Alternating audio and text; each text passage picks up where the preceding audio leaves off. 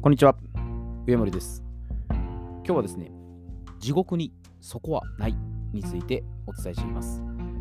えータイトルが、まあ、少々物騒な感じなんですけども、地獄っていう言葉を聞くと、まあ、最低最悪の状態を思い浮かべるかもしれないです。まあ私も心の中で、まあ、地獄には行きたくないなっていうふうに、やっぱ何度も思ったことがあります。で、漫画ではですね、地獄に行くと、冥界の王である閻魔大王が出てきてですね、こう死者の生前の罪を裁くってことが描かれてるんですね。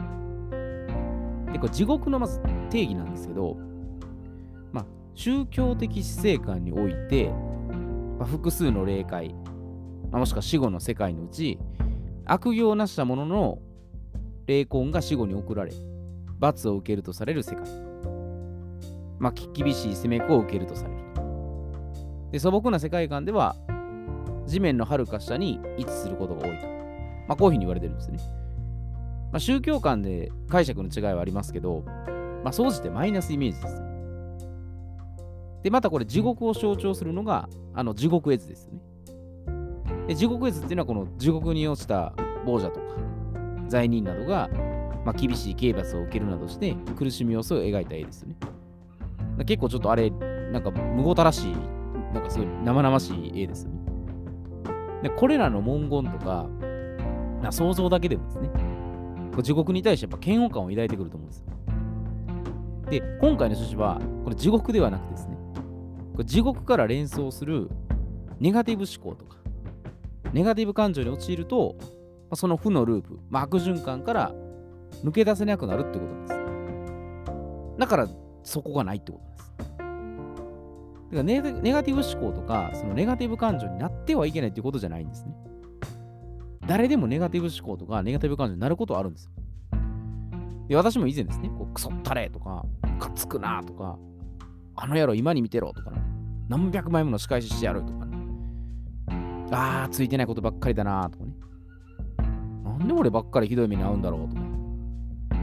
うわ、マジで時間間に合わないぞとかね。いや普通にですよ。こういうちょっと暴言ですけど、感じて考えてるんです。で、ただ、ひたすらそのネガティブ思考とかね、ネガティブ感情を続けていくと、そこに染まってしまって、それが日常化するんです。だすると、まあ、自己防衛癖がついてですね、被害者意識とか、悲劇のヒロインっていうのを演じるようになるんです。だ最終的に、愚痴とか、不平不満とか、批判票ばっかりを口にして、相手を攻撃し始めるんです。だから他者とか社会っていうそこの周囲をね、猛攻撃して、まあ、自分を正当化していくんですね。まあ、自分は間違っていないと。悪いのはあいつだと。あの連中は今にひどい目に遭うぞと。とことん落ちるまで落ちやがれと、まあ、上司とか同僚は、まあ、その程度の器量止まりだなとかね。所詮は会社の人間ってことだなとか。なんでトラブル起きるんだよ。前もって対策こうしてけよ、バカがとかね。本当にこれ、あの、笑いますけど、恥ずかしいですけどね。これ昔私自身がこういった劣悪非道な思考感情で発信してたんです。で、実際にこれ、この場でですよ。口に出して発信してたんでね。まあ、相当たちが悪いですよ。で、何よりこれ最大の問題点が、周囲に向けて公言してたってことなんです。自分にだけならまだしもですけど、他者とか社会に向けてこれ発信するのは良くないんです。だからネガティブ思考とかネガティブ感情を繰り返し続けていくと、これブーメラン効果ですよ。必ず自分に返ってくるんです。で、これやってたら案の定ですね。あの対人関係であの亀裂が走る問題が発生したんです。で、会社のスタッフからはですね、一気に反発が出てきて、まあ、チームが一致団結しない、もう非常事態になったんです。で、気になる理性にもそっぽを向かれてですね、振られましたし。で、自転車でこう移動してるときに、もう訳もわからないままですよ。突然大きな声で、こらーとか言って、なんかの、怒鳴られたこともあったんですよ。で、そこで、自分はなんてかわいそうなんだと思ったり感じたりしてはいけないんです。で、この悲惨な状況を引き引き起こしているのは、紛れもなく自分自身なんです。なぜならこれ、心の奥底度が、まあ、いわゆる潜在意識ですよね。これ無意識レベルで、ネガティブ思考とか、ネガティブ感情を習慣化してたからなんです。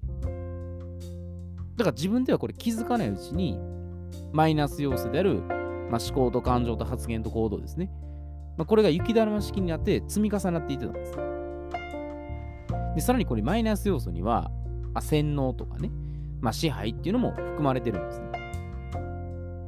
で、まあ、この負の連鎖となってる引き金っていうのがあるんですよ。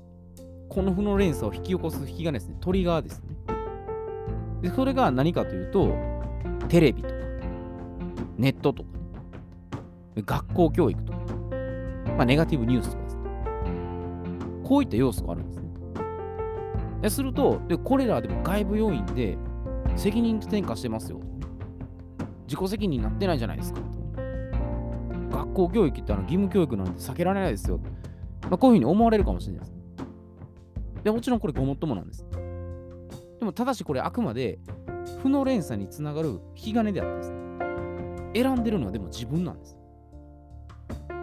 で引き金はあるんですよ。あるんですけど、それをどうするか自分なんです。だから特定できてるんで、対処することは可能なんです。なんかテレビとかネットとかネガティブニュースって別に断絶してしまえば見なければいいってことですしね。で、学校教育も、いや別に、まあ、受けたくなかったら受けなくてもいいですよ。いや、義務だからって、まあそれも多分、この洗脳が強いんですよね。で見方とか捉え方変えていくと、これ多分洗脳解けていくんです。ねで、これ感情を、まあ、瞬時に変えるには、まあ、時間はかかるかもしれないです。でもしかしこれ思考そのものは、あのすぐに変えることができるんですね。だからマザー・テレサのあの有名な格言で、まあ、思考は運命を変えるとありますね。あの思考に気をつけなさいと。それはいつか言葉になるから。から言葉に気をつけなさいと。まあ、それはいつか行動になるから。まあ、行動に気をつけなさい。それはいつか習慣になるから。習慣に気をつけなさい。それはいつか性格になるから。で、性格に気をつけなさい。それはいつか運命になるから。だから、普段から無意識のうちに考えてるってことは、これ自然と顕在化していくんですよ。顕在意識って3%しかないですよね。潜在意識は97%なんですよ。だから頭の奥底でずっと考えてることが実はこれ出てくるんです。だから思考にこれネガティブ要素の引き金が入ってしまうと、四六時中マイナスなことを思い描くようになるんです。だからテレビを毎日毎日あの、ね、今の報道なんか見てると、誰かがね、こう、正直言うと芸能人が不倫したとかどうでもいいんですよ、ね。あと、どっかで事故が起きましたとか、まあ、こういう事件が起きましたってなると、まあ、そういうことばっかりが頭で考えるようなんですね。それ引き金なんです。別に責任転嫁するじゃなくて、見なければいいだけのことですからね。で結果これ最悪の事態が発生するんです。自分でそういう暗いことを思い浮かべて、暗いことを引き寄せ引き寄せようとするんですね、自分で。ででも、とは言ってもですね、それを断絶したいと思っても、それができたら苦労しないよとね。で、思考を変えていったら、まあ、とっくに変わってるよと。でも、なんとかしようと思ってもできないんだよって。やっぱ思い悩むかもしれないです。でも私もこの負のループに浸ってた時っていうのは、もうまさにネガティブワードを連呼してですね、行動しない理由とか、言い訳をあれこれ発言してたんです。言い訳の神様ですよ、ここまで来ると。だからそういう場合っていうのは、だから自分でまだしたくないんですよ。だから無理に変えようとしなくていいんです。ネガティブに思っていることを、感じてることを、まず思う存分、すべて吐き出していくんです。出し切れてないから、もやもやして、葛藤とか摩擦がずっと残っていくんです。で、だから自分一人ですよ。相手にこれぶつけちゃいけないですからね。誰もいないところで出すだけ出し切ると、まあ、すっきりしてですね。よしとこう自然と切り替えようとするんです。だから怒りもこれ2時間ですし、悲しみでもまあ最大5日ですね。そんな1ヶ月とかまではないんです。ねそこまでいくと相当多分根が深いです。もっとそれ以前のこと何かあります。だからネガティブ思考っていうのをこれ変えるためのあの方法論をね、こうなんかテクニックで学ぼうとするんじゃなくて、そのあり方ですね。ネガティブってあり方と認識して、こう実践で試していくってことなんです。で、最もこれシンプルで、そのネガティブをね、あの取り払うですよ。威力ある概念っていうのは感謝なんです。すべてにこれ感謝すればいいんですよ、だありがとうございますっていう、このたった一言を口癖にしていったらいいんです。だから不自由なく、まあ、こういうふうに衣食住ができていることであったり、本当に、まあ、この今の日本でね、まあ、生を授かったことであったり、まあ、いろんなことに多分生かされてるんですね。だから当たり前に感じてることに、まあ、心から敬意を表していくんです。で、これ感謝の反対がこれ当たり前なんです。特にこれ絶好調のね、状態の時こそ、やっぱ感謝を忘れてしまいがちなんです。有頂天になって天狗になってるんです。で、そんな時こそ引き締めて、やっぱりこう、ありがたみを感じなきゃいけないんです。じゃないと、奈落の底に落ちていくんですよ。まさに地獄にはまっていくんです。だから、まあ、怒られたりすることとかね、不条理とか不運なことも、まあ、ありがたくですね、受け止めるってことができたら、そのネガティブな思考ですね、これ出てこなくなるんですよ。まあ、究極言うとやっぱ許せる寛容な心です。相当これ結構ハードル高いですけど。だからでも、無理やりかつ強引に、なんかおかしなポジティブ万歳思考にするんじゃなくて、そのネガティブな一面をあの素直に受け止めた上です、その上で感謝に置き換えていくってことです。だからネガティブ思考ですね。もうずっと泥沼にはまって抜け出せない。でもなんとか脱却したいときに、まあ、そのアプローチとしてですね。これ3つあるんですけど、まず1つ目が、そのネガティブ思考になっている状態をありのままですよ。ありのまま認識して受け止めるってことです。だから無理に消そうとしないってことです。ネガティブなんだっていう客観的にそれを受け止めたらいいんです。別にネガティブになっていることを悪いと思わなくていいんです。ネガティブなんだなっていうふうに思ったらいいんです。で、次に、2つ目にネガティブな感情がもし湧いてきたら、自分一人だけの状況ですよ。我慢せずに、そのまま思いっきり吐き出すってことです。感情をここで自分でコントロールしていきます。まあ、感情っていうのはこれ寛容とも言いますね。感情から寛容になっていくとです。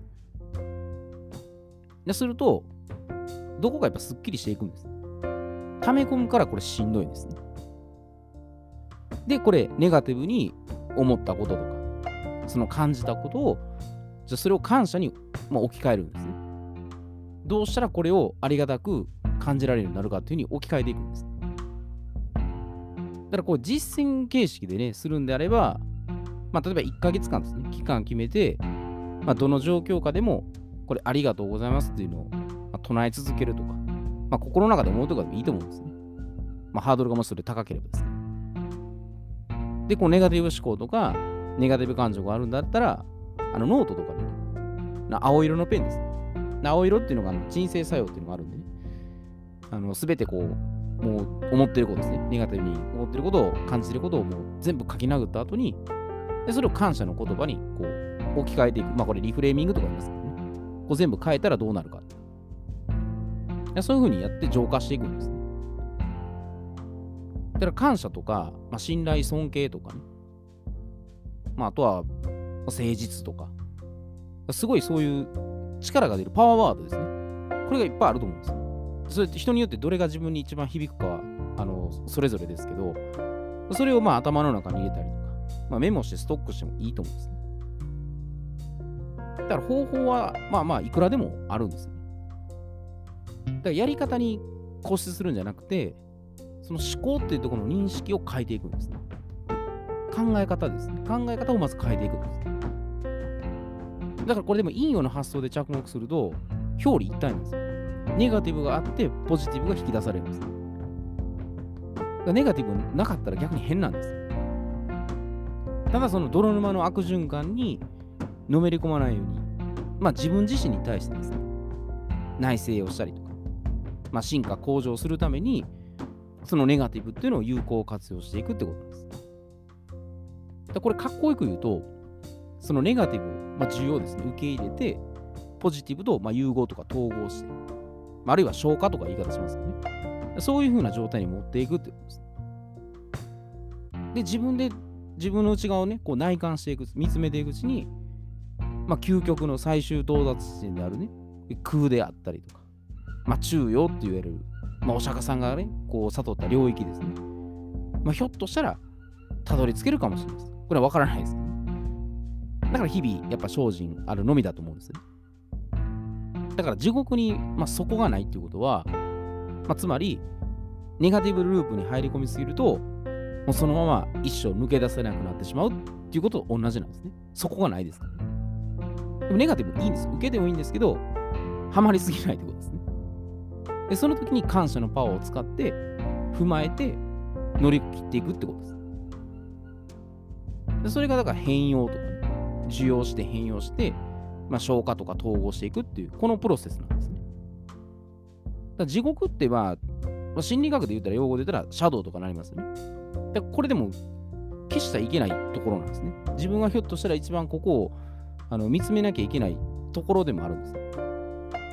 無理やり、ね、消したりとかしなくてもいいんですけど、かといってそれをそのまま放置するのも、まあ、体にやっぱ毒です。しっかりこういうところはあの認識して、直視して、まあ、その上で自分がどうするかっていう、そういう方向に目的思考でね、あの使っていけたらいいんじゃないかなというふうに思います。えー、では今日はこれで失礼いたします。